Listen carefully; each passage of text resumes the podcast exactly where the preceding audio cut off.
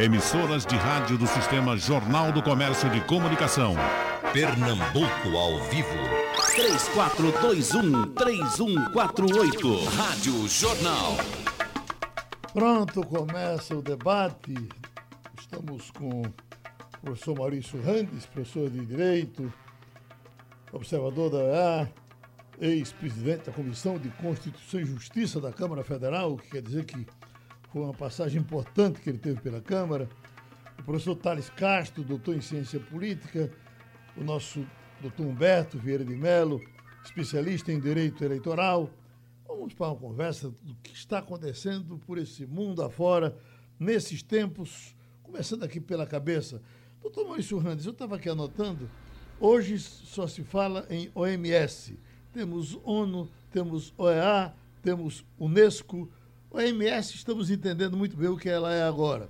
ONU, OEA e Unesco são semelhantes, são parecidos?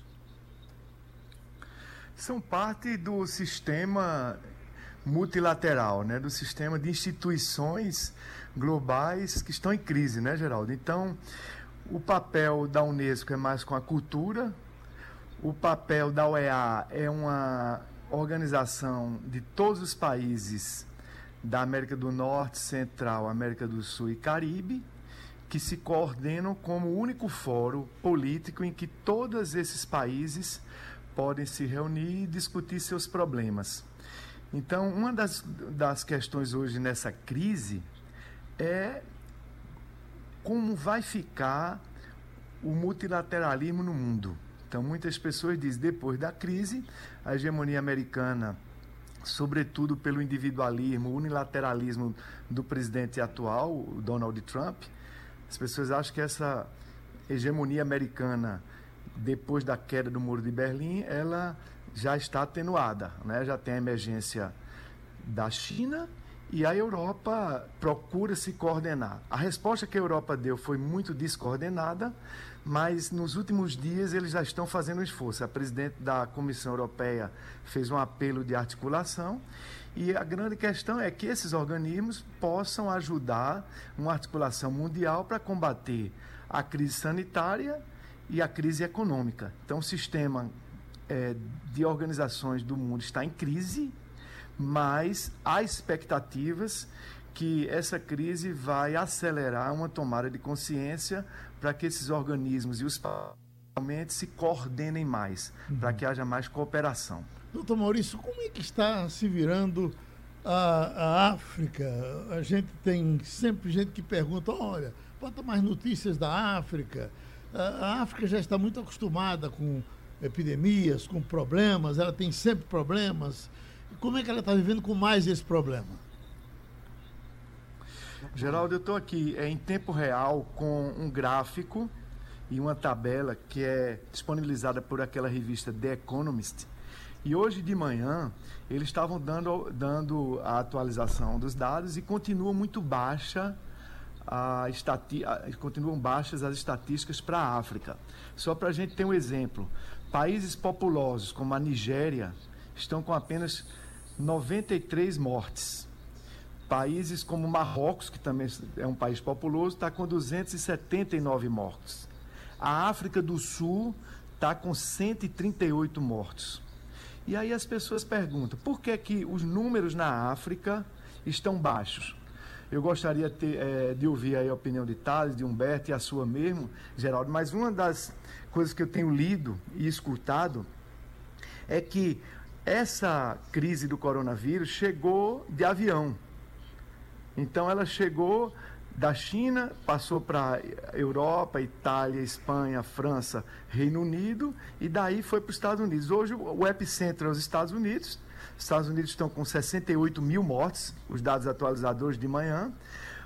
O segundo lugar com mais mortes é o Reino Unido, 28.734. Terceiro lugar, a Espanha, com 25 mil. Quarto, a França, com 25 mil. Quinto, a Itália com 20.079. Depois vem a Bélgica e o Brasil. A Bélgica com 8 mil e o Brasil com 7.367. Então veja que os países da Europa e dos Estados Unidos, que hoje respondem por três quartos dos contaminados no mundo, eles apresentaram índices mais altos no primeiro momento. países onde tem menos viagens, que recebem menos fluxos de viagens internacionais, estão vindo numa segunda fase. Então, o Brasil talvez numa fase intermediária, mas a África se, tem muito menos voo de europeu e americano e mesmo de asiático para a África do que para outros continentes. Talvez uma das explicações para o índice ainda baixo da África seja essa. Mas todo mundo está muito preocupado. Tem um artigo muito bom de Bill Gates da semana passada em que ele diz: olha, a África, países inteiros têm menos leitos de UTI do que a cidade de Nova York. Então está todo mundo muito apreensivo do que é que pode acontecer. Há quem ache que pode ser assim, num, quando os países da Europa e, dos, e das Américas estiverem saindo da crise, a crise pode ter um pique muito alto na África. Por isso está se falando do papel da OPAS, da Organização Mundial de Saúde, dos organismos unilaterais para socorrer de algum modo a África para que ela se prepare mais e quando é, o vírus chegar lá, porque já está chegando, mas quando chegar em maior intensidade, que haja menos tragédia, né? É, doutor Tales, e a, a, as Arábias muçulmanas é, também falam muito pouco com relação ao, aos muçulmanos, como é que eles estão enfrentando essa crise do coronavírus. Uh, falamos do Irã, mas depois paramos de falar no Irã, como que a coisa no Irã tivesse mais ou menos resolvida. Que informações o senhor tem desse mundo aí? É, muito bom dia, Geraldo Freire, grande comunicador. Saudações e meu abraço carinhoso a Humberto e a Maurício e a todos os ouvintes aqui da Rádio Jornal. Bom, o que é que nós podemos comentar sobre é, o Oriente Médio? Uh, essa região do mundo ela já tem as suas instabilidades uh, políticas, as suas fraturas territoriais, as suas elevadas incidências terroristas e nós temos nessa região dois estados falidos, não só o Iraque, mas também, naturalmente, a Síria. Então, nesse quadro extremamente é, desolador, você tem a incidência dessa pandemia que atinge de maneira ah, brutal também essa região. É claro que não nos moldes e na mesma proporção do, do que dos países europeus.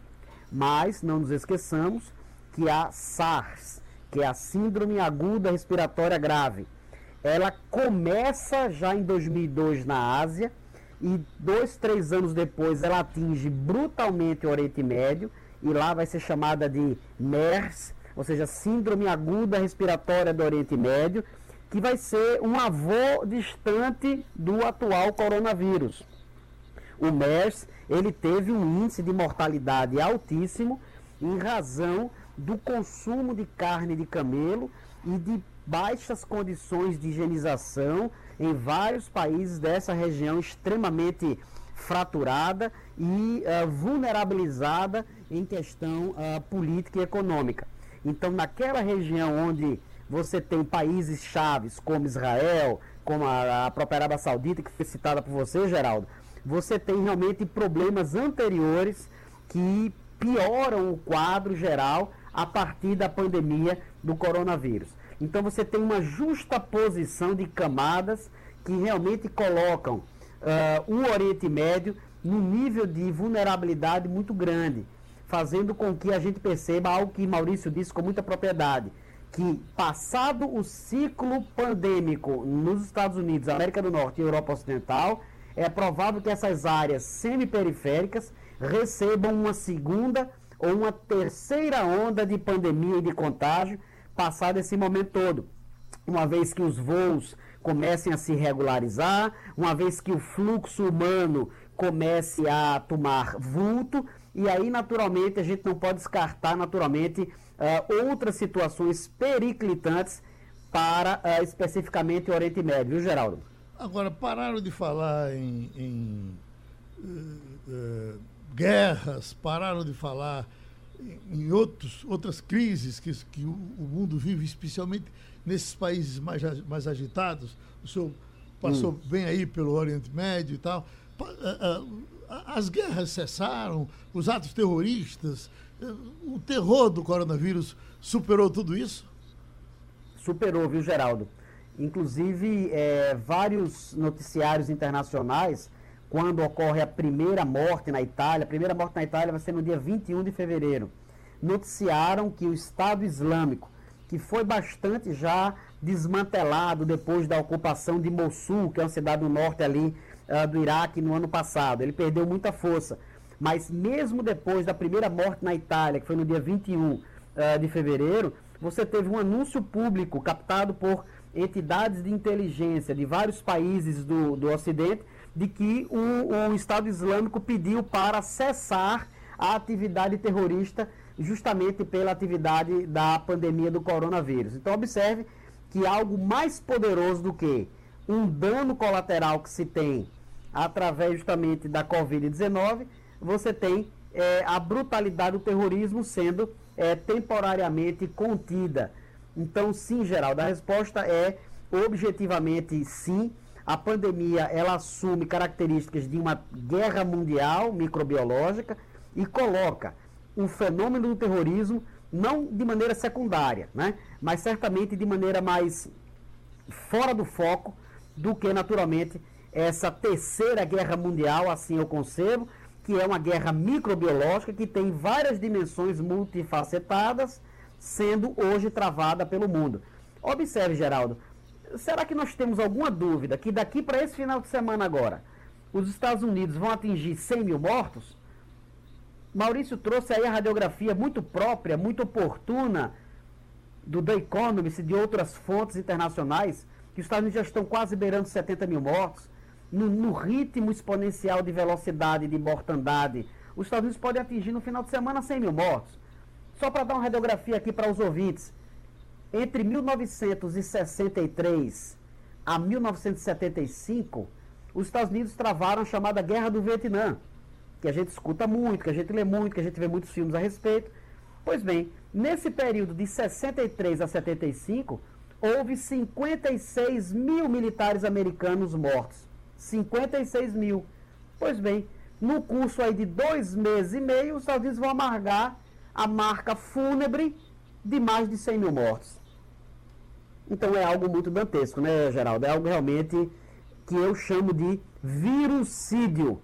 Uhum. É um genocídio viral. É uma carga político-microbiológica imensa que atinge a todos de maneira indiscriminada.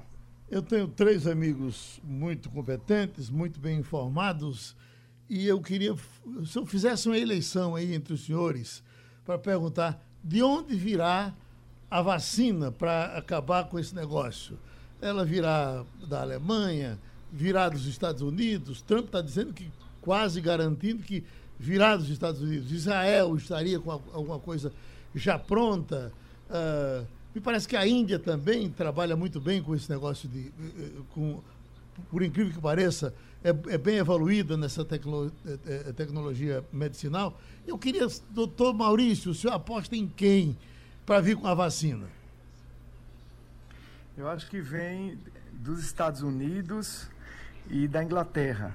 O nosso querido professor, doutor Hildo Azevedo, aqui da Universidade Federal de Pernambuco, estava me contando outro dia que a nossa universidade, a Universidade de Oxford, está bem avançada. E eu estava vendo ontem no New York Times e no Washington Post, tem 90 projetos, dos quais sete, Geraldo, já estão em fase de testes clínicos. Os primeiros testes com esse, esse que foi noticiado, esse remédio, o Remdesivir, eles estão sendo positivos, eles já estão, estão eh, diminuindo a recuperação de 15 dias para um, números absolutos de redução de óbitos nas testagens clínicas em pessoas. E tem um outro, que é um, esse é um antiviral, esse Remdesivir. Já foi aprovado pelo FDA americano, que é a, a organização que cuida de drogas e de, e de alimentos. E tem um outro remédio que está muito avançado, é daquele laboratório Roche, que é o Actenra.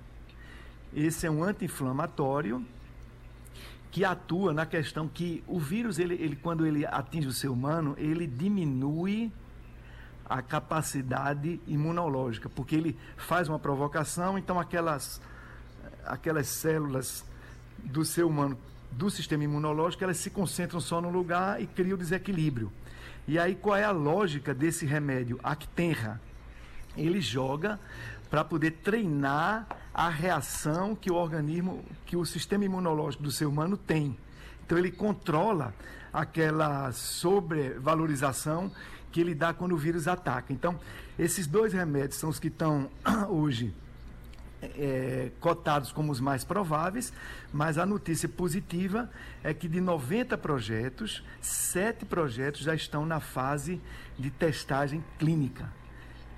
Então a gente está atuando tanto na a humanidade vai acelerar em meses o ritmo normal de produção tanto de uma vacina quanto de um remédio.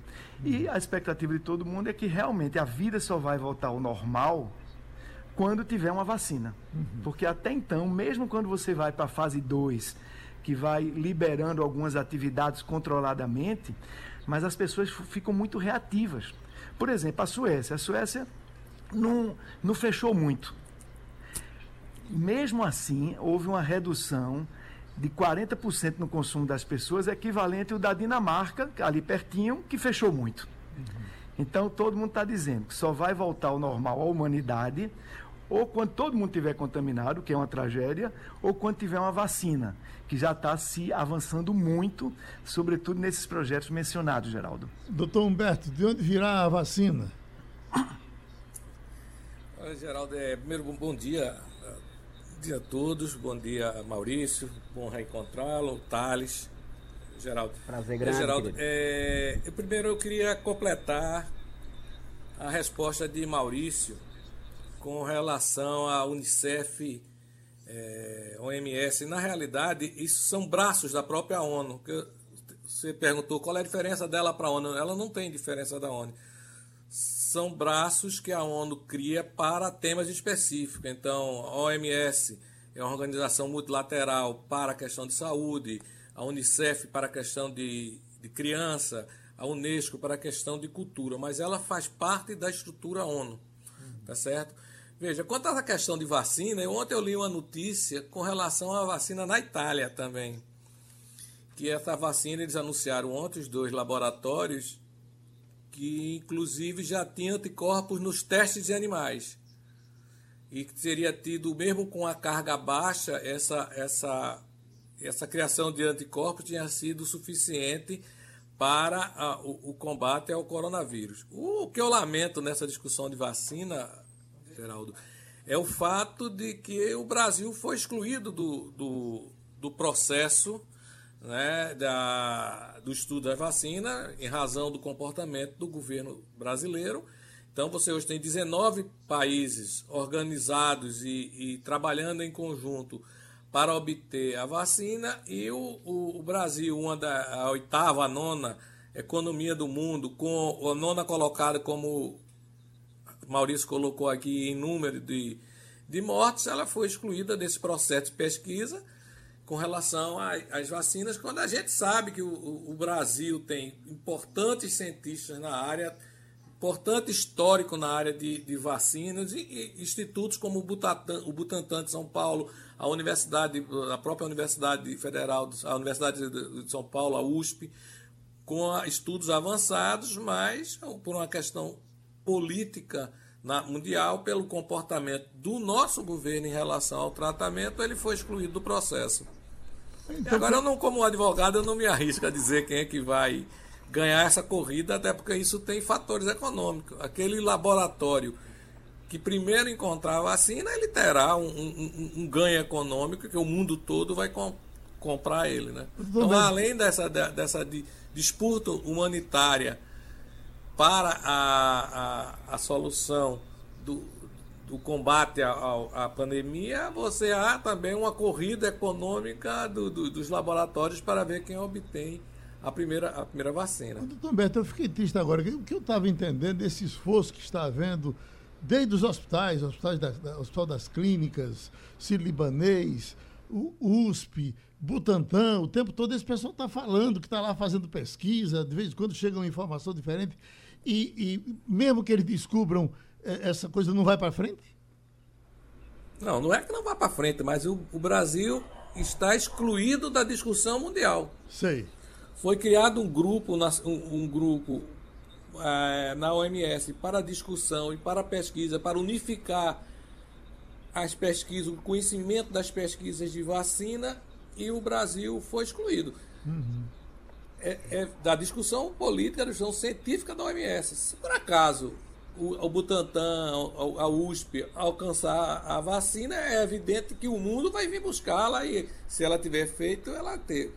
Mas o Brasil não participa, portanto, ele não tem os financiamentos internacionais. Uhum. Os nossos financiamentos serão financiamentos locais. O doutor Tales... Agora, o que eu acho que o mundo muda, viu, Geraldo? Uhum. Eu acho que a, a, globalização vai repassar por um pensamento.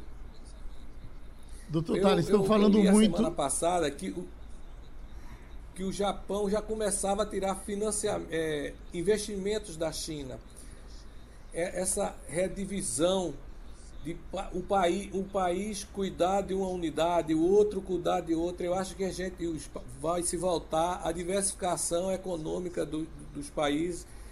E eu tenho, o, o, o, ao contrário, Maurício, eu acho que a globalização ela vai, ela vai ter um impacto com os países se fechando para a sua economia interna. Uhum. O doutor Thales, o que falam com relação à vacina, para ele fechar esquisito, é de que Israel uhum. tem uma vacina que está avançando muito. Eles já estariam praticamente de forma até um pouco mais silenciosa, mas já estariam uhum. começando a testar essa vacina. É, pois é, Geraldo. É, Israel é um grande centro de pesquisa, é um locus realmente de muitos prêmios Nobel da Paz e, e também da, da, das ciências todas, inclusive da fisiologia e medicina. Então eu não uh, descartaria Israel como um centro que avança no estudo dessa cepa viral e que possa produzir naturalmente um mecanismo viável de profilaxia e também de vacina. Acho que aí concordando com tanto com Humberto no que tange as questões de redefinição de ordem mundial, quanto também com relação a Maurício no que tange a perspectiva de que os Estados Unidos terão realmente grande capacidade de liderança em mostrar as novas interfaces desse momento aí eu entendo que, adicionando um elemento importante, que estamos diante de uma transformação sistêmica. Eu acho que a globalização, como nós conhecíamos, após a queda do Muro de Berlim, lá em 1989, ela vai sofrer um golpe duríssimo, no sentido de cada vez mais países adotarem posturas localistas, protecionistas, posturas também de valorizar é, digamos assim, é, a produção local diante de um cenário de vulnerabilidade que o coronavírus acarretou. Né? Então eu acho que a globalização estará sendo brutalmente impactada e, obviamente, a gente vai ver que países que, ao longo dos últimos 20 anos, ah, promoveram uma transferência de tecnologia, buscaram naturalmente o barateamento de mão de obra através de seus processos produtivos indo para a China, vão naturalmente fazer uma migração reversa, vão trazer cada vez mais um sentido de uh, valorização da produção local.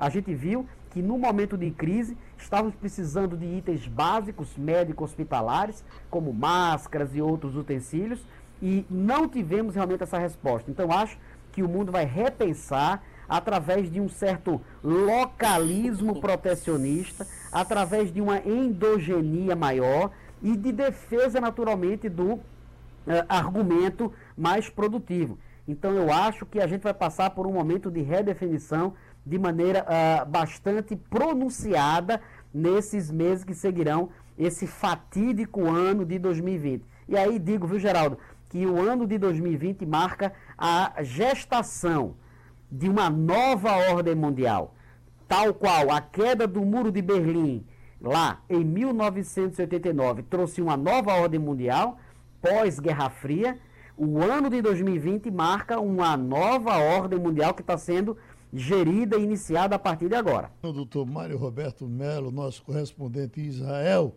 está mandando um recado aqui. Estou ouvindo vocês agora. E diz: a primeira vacina deverá ser feita nos Estados Unidos. Ele diz: Israel está com quase tudo pronto, mas a burocracia aqui dará tempo aos Estados Unidos chegarem antes. Agora, doutor Maurício, acho que é bem apropriado para o senhor falar disso, porque com o secretário aqui no Estado, o senhor foi o homem encarregado de buscar investimentos e circulou o mundo inteiro, desde o Sudão, desde a, a Itália. A, a, a Fiat instalada aqui é uma das consequências dessa, dessa sua caminhada, certamente a China. Aí eu lhe pergunto, já que a China entrou aqui na nossa conversa, o que foi que fez com que a China se tornasse esse, esse, esse animal tão poderoso, onde tudo depende da China? O respirador, a, a, a máscara, é, tudo é, é, é a China ou o dilúvio. O que foi que levou a China a chegar a tanto? E o ministro Mandetta, inclusive, quando estava no, no, no, na saúde, dizia: olha, o mundo vai ter que repensar isso. Não é possível se entregar tudo a um país só. Que se diz é que foi tudo por conta do trabalho escravo e por conseguir tudo barato. Mas foi somente isso, doutor Maurício? Eu penso que não, Geraldo. E não tem muita regra para controle ambiental, nem tem muita regra para o trabalho. Mas eu acho que houve muito mais. Houve uma preparação de infraestrutura da China e uma mudança de mentalidade. Porque a China, durante a maior parte da história da humanidade, sempre foi a maior economia. Quando chegou lá para 1400, a dinastia que assumiu, Ming, fechou, proibiu o estaleiro, proibiu o navio e disse que o país era grande demais e ia cuidar só dos seus próprios problemas. O que, é que aconteceu? A Europa superou e Nunca mais a China foi a maior potência. Agora, a partir de 2030, ela já vai ser a maior potência. Ela simplesmente retomou o que era a tradição histórica do país, de estar integrado no mundo. Eles tinham navegadores na frente de todo mundo. Agora, eles estão integrados no mundo.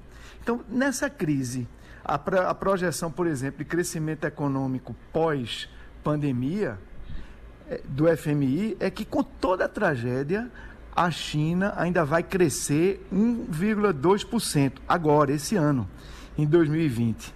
Enquanto que a Europa vai perder 5,9% do seu PIB.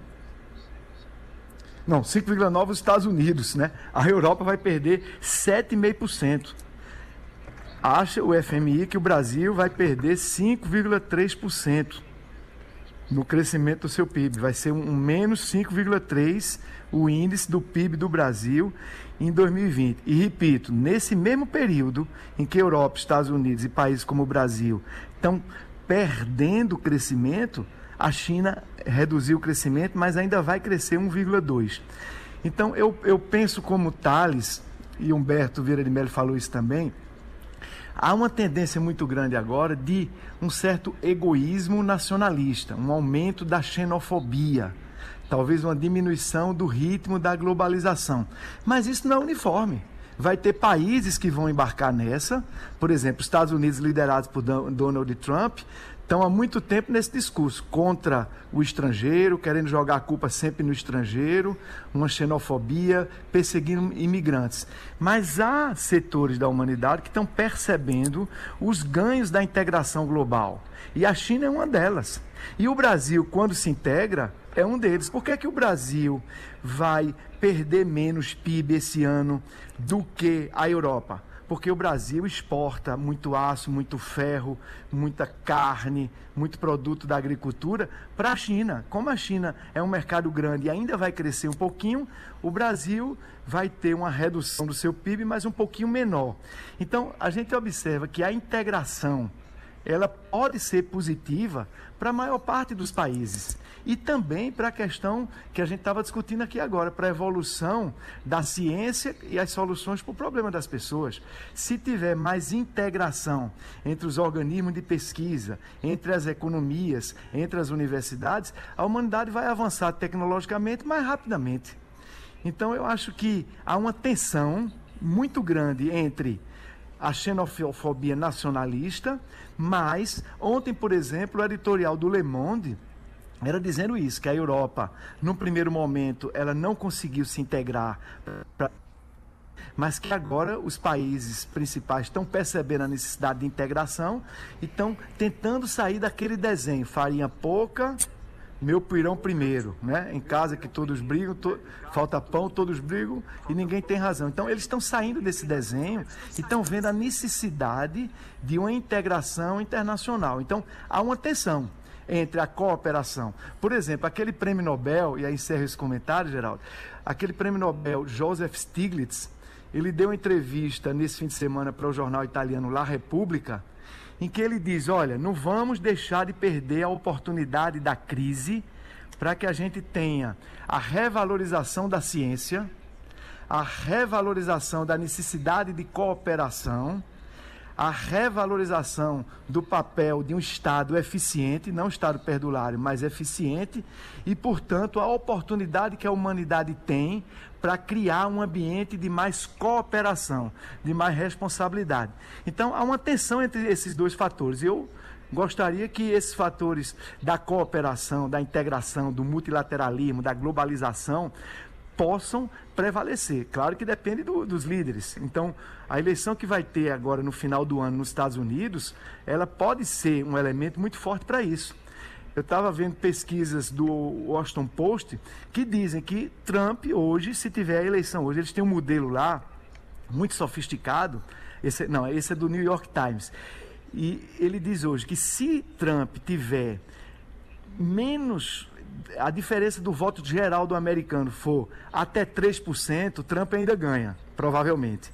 Mas essa diferença hoje no voto absoluto do povo americano já está pró-Joe Biden em 6%. Então eles dizem, é, esse, é, essa pesquisa feita com o New York Times e um organismo lá, eles dizem, se fosse hoje, o Joe Biden provavelmente ganharia no colégio eleitoral em dezembro. Se os democratas ganharem no colégio eleitoral, essa tendência de combater a xenofobia pode prevalecer. E o último dado sobre a seleção americana que saiu recentemente é que está havendo uma pressão muito forte para que a Michelle Obama, que é muito popular lá nos Estados Unidos, seja a, vice, a candidata a vice de, de Joe Biden. E o último elemento é que o Trump está com aprovação é, que declinou, não declinou tanto quanto se esperava, mas hoje 56% do povo americano, é uma pesquisa de hoje, do Washington Post, diz que reprova a forma como ele conduziu o país na crise. Uhum. E 44% é, é que aprovam. então, pela primeira vez, ele começa a ter é, uma consolidação, mesmo na crise, uhum. de que os seus índices de aprovação, mesmo em era muito sensível aquele apelo nacionalista dele, começa a decrescer. Então, isso eh, pode repercutir nessa tendência entre globalização e nacionalismo xenófobo. Eu quero crer que é, que é possível, depois da crise, nós sairmos com menos nacionalismo xenófobo, embora haja uma tendência forte, sobretudo no início, nessa direção. Doutor Thales Castro, quer ainda o quesito globalização? É, essa, essa observação é, é, muito própria no sentido de a gente verificar como é que essa globalização vai ser impactada. Será que nós teremos uma reformulação desse processo globalizante? Ou será que é, os danos né, pós-coronavírus vão gerar verdadeiramente uma é, globalização mais solidária? Porque nós temos muitas faces de uma globalização. Eu apontaria pelo menos quatro. Existe uma globalização produtiva, que é aquela globalização que, na verdade, você migra aí o capital produtivo, você gera emprego e renda. existe uma globalização especulativo-financeira, que é aquela globalização da jogatina, né, dos mercados financeiros, dos derivativos, daquela aposta irresponsável que gerou a crise financeira lá de 2008, lá com a quebra do Lehman Brothers, lá o banco americano. Existe uma globalização assimétrica, que é aquela globalização de diferentes países no âmbito das Nações Unidas, do sistema multilateral, que pelo peso de cada um você tem diferentes vozes e os pequenininhos ficam realmente excluídos, então você tem uma simetria no campo aí da integração e da interação mundial. E por fim existe uma última globalização, que talvez essa possa surgir, né? não destruindo a globalização, que eu acho que é impossível, mas surgir uma nova globalização reformulada através dessa quarta faceta da globalização que a gente chama de globalização solidária.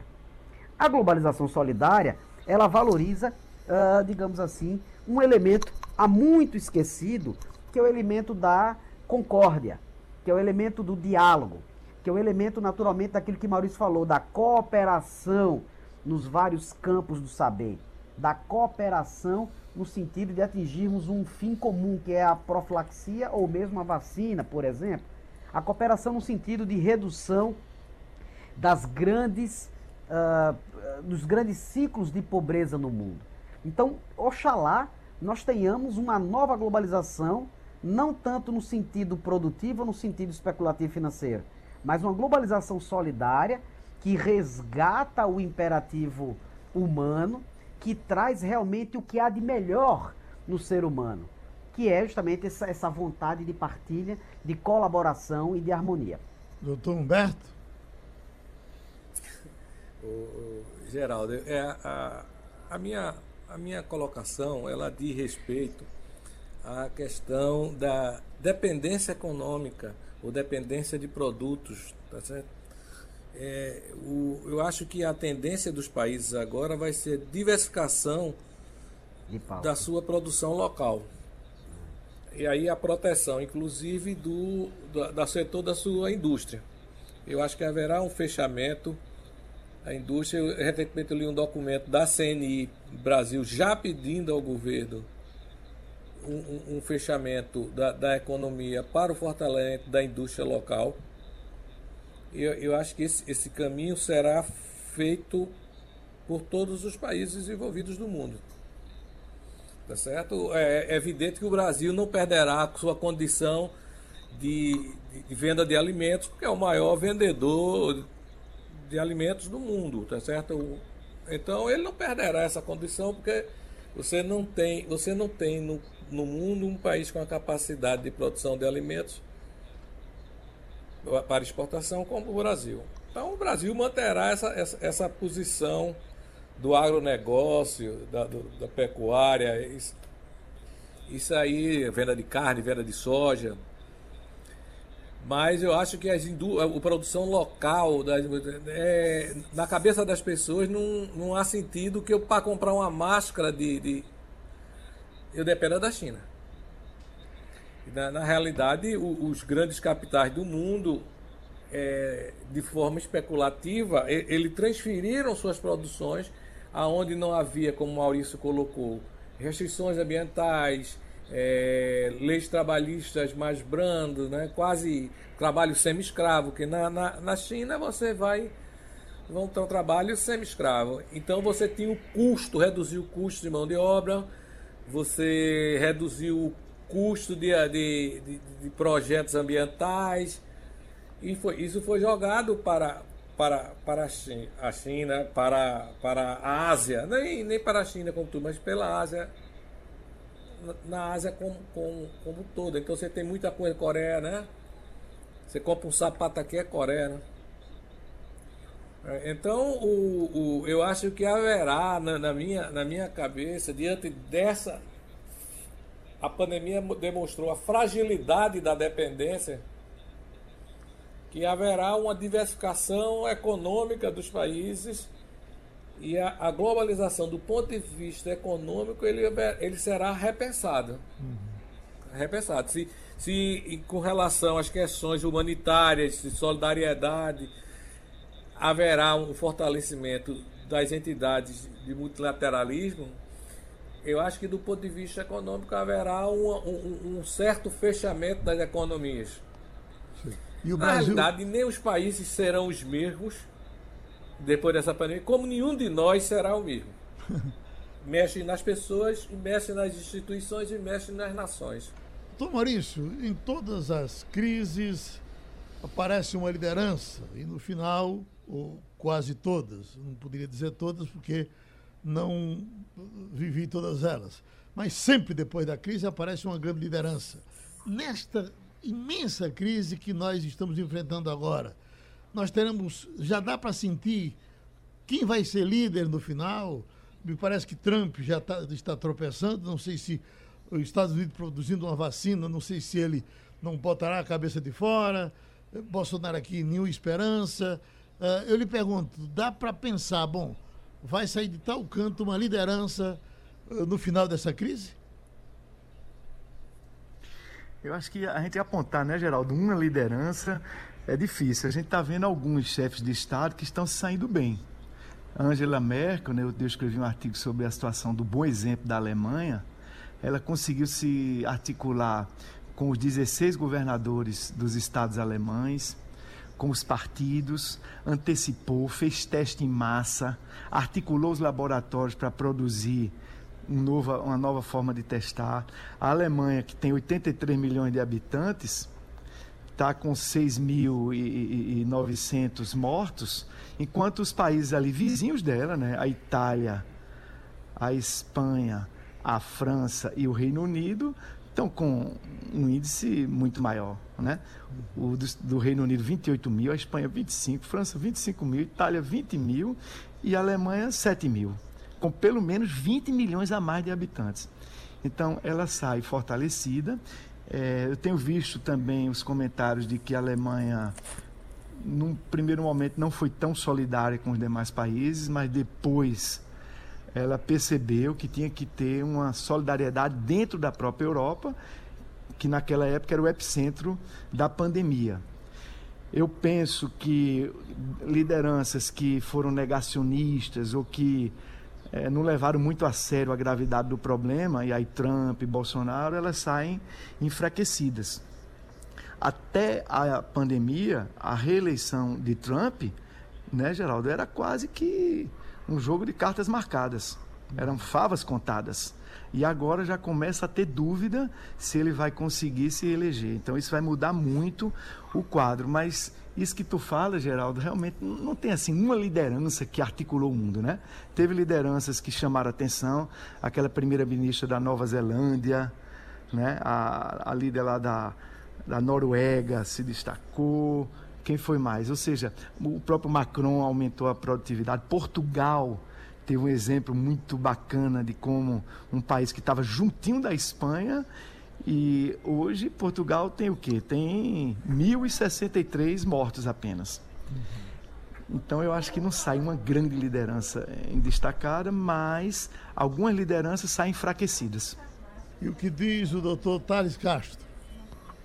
Eu, eu diria, Geraldo, que a, a gente não pode esquecer a liderança importante do secretário-geral da ONU.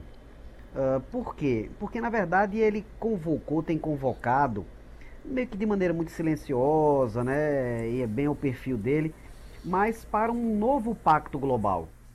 É, o português Antônio Guterres tem demonstrado realmente ter uma visão estratégica de condução desse mundo pós-coronavírus. Né? Ele inclusive convocou as lideranças aí do G20 no âmbito aí do sistema das Nações Unidas para uh, provocarem é, uma, um debate mundial para refazer as instituições, por exemplo, as instituições de Bretton Woods, que são lá de 1944, é, que criaram uh, a arquitetura do mundo econômico-financeiro lá da Segunda Guerra Mundial. Então a gente vê realmente a, a figura do Antônio Guterres de maneira discreta, mas certamente de maneira muito é, impactante. E sem diminuir, naturalmente, nenhuma das personagens que foram citadas aqui é, pelo, pelo Maurício e também por Humberto. Então eu acredito que realmente o sistema da ONU deve ser fortalecido. A perspectiva é, de você ter um sistema multilateral financeiro é muito importante. E uh, o Tedros Adamon, que é o diretor-geral da OMS, a Organização Mundial uh, da Saúde, também vai ter um papel, é, embora controverso, né, a partir de várias visões políticas, nacionalistas, de líderes aí do mundo, mas eu não, não destacaria também, é, deixaria de destacar também a figura do Tedros Adamon. Ele é etíope, não é?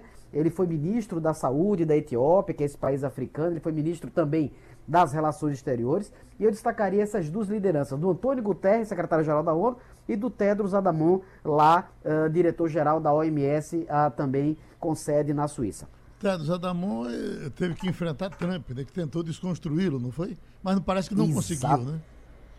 É, ele, ele tentou desconstruir de várias maneiras, né?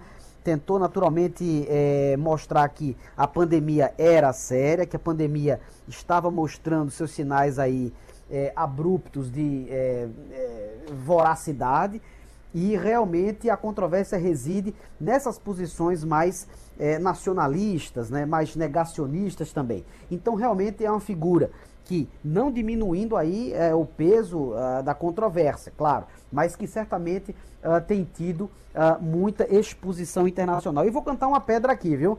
Para Maurício, para você, Geraldo, grande comunicador, para Humberto e todos os ouvintes. Eu não descartaria que o Tedros Adamon pudesse levar o Prêmio Nobel da Paz desse ano, tá? A gente tem feito estudos nessa linha e a gente enxerga verdadeiramente a força que o Tedros tem tido no sentido de associar pesquisas científicas, né, é, radiografia séria epidemiológica como um fator importante para a manutenção da paz. Então, acho que a OMS e o Tedros Adamon são candidatos importantes nessa nova lógica de ordem mundial que se desenha. Quem vai terminar por cima, doutor Humberto Vieira de Mello? É, bom, já me despedindo. Veja, eu acho que na realidade, Geraldo, não Maurício e Thales, eu não vejo individualmente nenhuma liderança mundial nesse, nesse, na condição da pandemia. Eu acho que os líderes nacionais trataram-se internamente. A Merkel saiu bem internamente, a da Irlândia saiu bem internamente, Noruega, Suécia, Nova Zelândia tá certo? Mas você não tem essa, essa, essa ação deles não, não repercutiu além, além das suas fronteiras, tá certo? É, acho que o, a, pela timidez, pela, pela forma discreta com que o, o, o secretário-geral da ONU atua, ele também não, não se põe como uma liderança do ponto de vista individual mundial.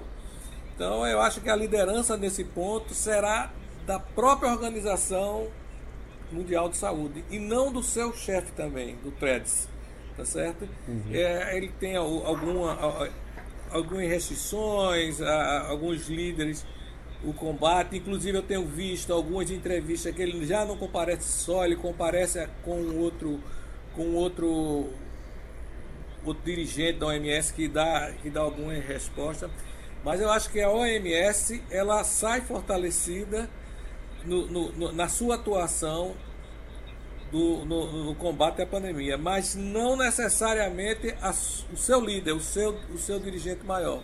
Então eu não uhum. vejo nenhuma liderança mundial que possa sair, como por exemplo na Guerra de 45, você saiu com três, com três lideranças importantes, embora uma tenha morrido antes do fim da guerra, que foi o Roosevelt, né? mas você saiu com Churchill, Isso. você saiu com Stalin como lideranças pessoais do mundo tá certo? Hoje eu não vejo na, nesse, nessa ação um, um, um, um, líder, um líder mundial. Doutor... Agora acho que a OMS, como entidade, ela, ela assume a importância para, para a saúde do mundo. O doutor Maurício, Bill Gates não merece nem uma colherzinha de chá? Rapaz, eu acho que ele continua sendo muito importante, não só pelo que ele fez na tecnologia, mas porque ele e a Melinda Gates né, são dos maiores filantropos do mundo. E eles estão com os olhos de fazer doações para a África. Então eu acho que ele sai muito bem como exemplo de líder mundial. Mas o fato também que a gente tem que prestar atenção agora, Geraldo, e a preocupação é que a gente está falando já na fase 2 na Europa, nos Estados Unidos, mas países como o Brasil ainda vão ter o pico. Então, essas duas semanas tem que ter muito, muita preocupação, muito cuidado com o isolamento, né? E depois vai ter, a, enquanto os países vão estar já da fase 2 para 3, a África vai estar no pico. Então, a volta ao normal vai demorar. Por isso que as pessoas estão falando que o mundo, de um modo geral, mesmo quando tiver já uma vacina, mas vai ser uma economia que estão, sendo, estão chamando de uma economia a 90% que seria mais injusta, o que é preocupante, menos inovativa, porque tem menos interação social e aí tem menos produtividade, menos criatividade, e uma economia mais frágil, porque na incerteza se investe menos. Então, aquilo que Thales de Castro estava dizendo no comecinho, e Humberto depois reforçou, é grave demais. É, é, é algo que muda muito, muito a história da humanidade. Agora, não existe só um caminho possível vai depender do que as lideranças, as sociedades e nós, as pessoas comuns, possamos fazer para reorientar. Então eu vejo o quadro, eu não vejo com aquele otimismo que as pessoas dizem, olha, depois da crise a humanidade vai ver que não dá para ser esse egoísmo, não dá para reproduzir sociedades tão desiguais, porque o, as nações se viram no espelho e não gostaram do que viram. Aí tem muita gente dizendo, Maurício, não, como as pessoas, outros, né, as nações se viram no espelho e não gostaram do que viram, porque morreu mais pobre, morreu mais, é, mais negro, mais migrante, a desigualdade social ficou escancarada e aí isso levaria necessariamente a uma mudança. Eu digo, não vai depender de cada um de nós, inclusive das escolhas sociais, econômicas e políticas que a humanidade for fazendo, né, Geraldo? Uhum. Parece que a doutor Humberto pediu a palavra, foi rapidinho? É, não, era para complementar o que Maurício estava dizendo, né? A culpa é sempre dos outros, né? Vai ser a culpa do vizinho, né? É. Então a gente vai passar por um momento de, de individualismo. Você passa, vai ter esse momento de solidariedade, que é claro, que a gente está vendo durante a pandemia, mas eu acho que depois vai haver um, um, um egocentrismo. Doutor Tales, Pondé vem dizendo o seguinte: não vai mudar nada. É, já tivemos outras epidemias e as coisas depois se organizaram e seguiram o mesmo rumo de sempre. Muda ou não muda? Segue o baile. Eu acho que vai mudar sim, mas com diferentes é, nuances, viu? E esse debate certamente nos enriqueceu para antever esse cenário no horizonte que chega. Muito obrigado, Geraldo, pelo convite, viu? Obrigado, amigos. Tivemos Maurício Randes, Thales Castro, Humberto Vieira de Mello. Terminamos o bom debate. Sugestão ou comentário sobre o programa que você acaba de ouvir, envie para o e-mail ouvinte@radiojornal.com.br ou para o endereço Rua do Lima 250, Santo Amaro, Recife, Pernambuco.